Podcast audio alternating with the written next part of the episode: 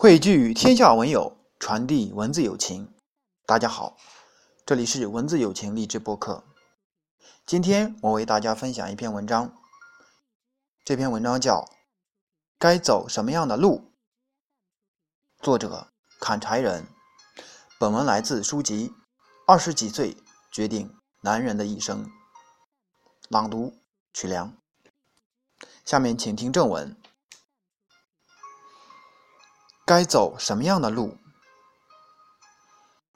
墓穴与车辙的唯一区别在于长度。固守熟悉的环境，重复过去的行为，会使生活枯燥乏味。记住，每天尝试一点新东西，可以是一道新菜肴，或一个新活动，甚至是。换一条上班的路，如果无法更换车辙，至少也要调整它的方向。每个人都要走自己的路，从起点看向终点，我们可能什么也看不清楚，不知道自己选择哪一条路才对，也不知道自己上路之后走哪一步才正确。很多时候。我们往往是在走父母或者亲戚朋友给安排好的道路，我们为此得意过、自豪过、炫耀过，就是没想过这条路是不是真正适合自己去走。我们刚上路时，仅仅知道自己需要路，却不考虑自己究竟需要什么样的路。大多数人抱着。有奶就是娘的想法混日子，要不就想，管他是什么路呢，先走两年再说吧，不适合再换，就是不去想自己该走什么样的路。在开始选择自己道路的时候，我们关注和考虑的往往是自己所具备的条件，而不去对自己现在的路与未来的目标进行整体设计和规划。为了马上能有路可走，往往盲目的选择一条路，走不通再说。考虑的大多是现在的状况，而不是未来的方向。为了急着上路，扼杀自己未来的目标，一路狂奔下去，结果与当初的期待南辕北辙。只要我们还没有被生活逼到绝路，那么。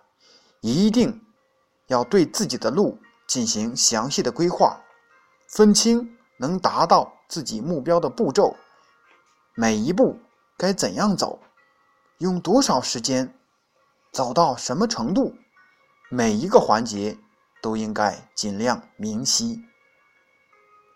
有这样一个故事，说一个美国小伙子中学毕业之后就立志成为一名优秀的企业家。并对自己的未来进行详细的规划和设计。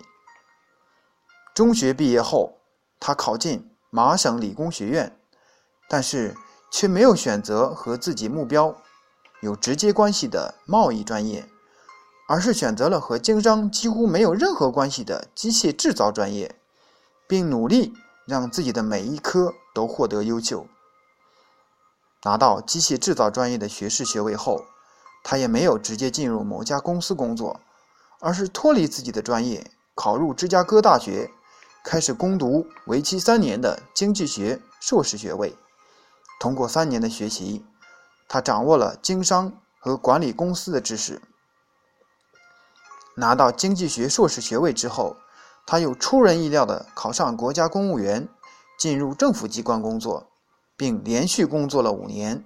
还取得了让人刮目相看的成绩，朋友们都认为他已经放弃了当初的目标，改为在仕途发展。谁知这个时候，他却辞职去经商，在商场上小试身手两年，赚到一定数目的钱后，他利用这些资金注册了拉福商贸公司。二十年后，拉福商贸公司。从最初的二十万美元资产，发展成拥有两亿美元的大企业。这个人就是美国知名企业家比尔·拉福。有人问他：“您当初在中学的时候就梦想成为一名出色的企业家，现在您已经实现了您的梦想，但是中间您似乎走了很多弯路，是不是没有必要呢？还是您尝试了很多，最后才觉得自己应该去经商？”贝尔拉福笑着回答说：“不，我一直没有放弃自己的梦想，做一名出色的企业家。”但是我更知道自己应该走什么样的路，做什么样的准备，才能成为出色的企业家。大学时候，我选择机械专业，那是因为我认为做商贸必须具备一定的专业知识。我攻读经济学硕士学位，是为了使自己具有商人的素质。我在政府当公务员，那是因为深知经商。必须具有很强的交往能力，官场险恶，仕途多变，也容易培养自己机敏老练和临危不惧的品格。他继续说：“尽管表面看来，在真正从事商业活动，我所做的一切都与当初的梦想无关，但事实上，我一直在为实现自己的梦想做准备。”二十几岁，如果我们选择的路不对，不适合自己的发展，而我们又在所走的路上错了几步，那么我们就不可能实现自己的梦想，达不到自己定下的目标。当我们从自己的脚下回首看自己走过的路，就能知道自己哪一步是对，哪一步是错，但在当时却很难发现。因为人生如棋，某一步对当时的情况来说是对的，但对整个棋局却是一大败笔。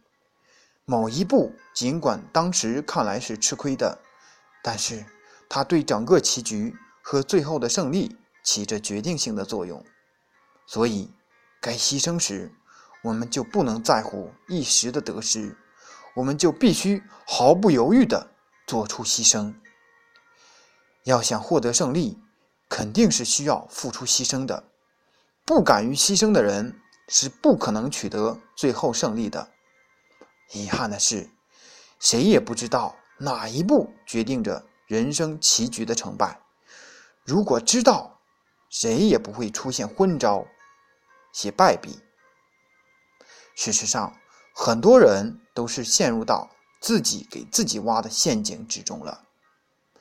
所以，我们的人生除了梦想之外，还要有实现梦想的具体规划。